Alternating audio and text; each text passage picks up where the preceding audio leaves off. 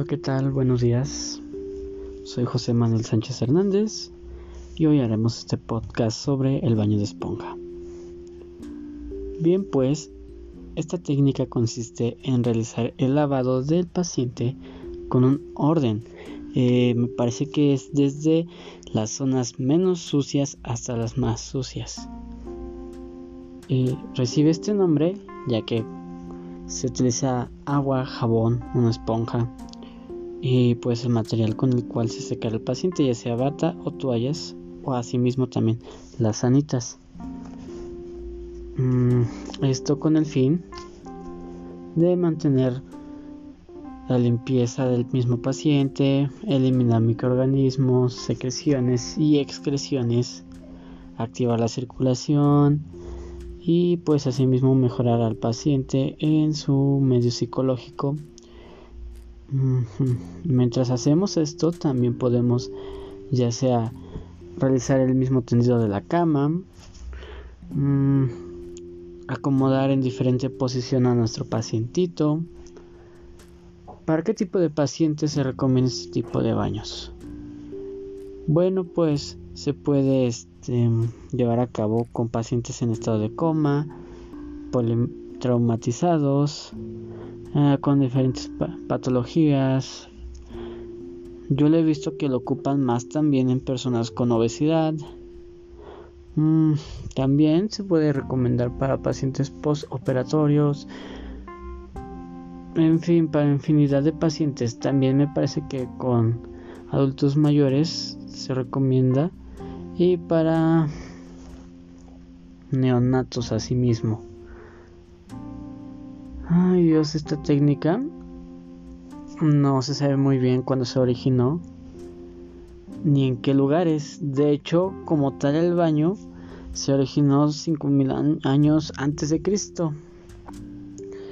Esto con el fin de socializar se originó más que nada en Roma, según los primeros este, historiadores que realizaron esto para con el fin de alimentar más la asepsia y el cuidado personal. El bañarse en ese tiempo era un lujo.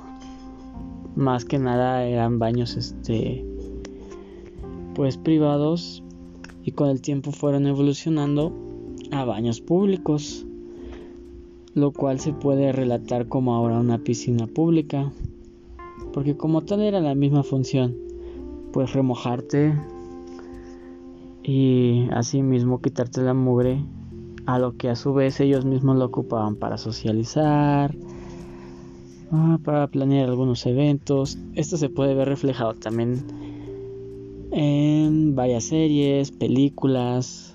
En este momento se me ocurre en la serie de vikingos también, ya que también, como ya mismo mencioné, eh, los altos mandos que tenían esos pueblos tenían el lujo de tener sus propios baños personales los cuales contaban con drenaje y pues solamente podían utilizarlos las personas con altos mandos.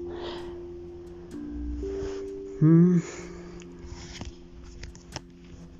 Asimismo, el baño de esponja mm, se tiene que realizar con rapidez, ya sean personas este, en estado crítico, en neonatos, y en personas de edad mayor. ¿Por qué?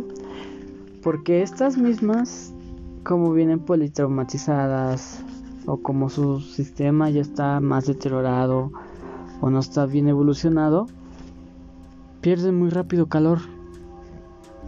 Y esto puede caer en una hipotermia. Así que hay que realizar esta técnica lo más rápido posible para evitar que nuestros pacientitos sufran de algo.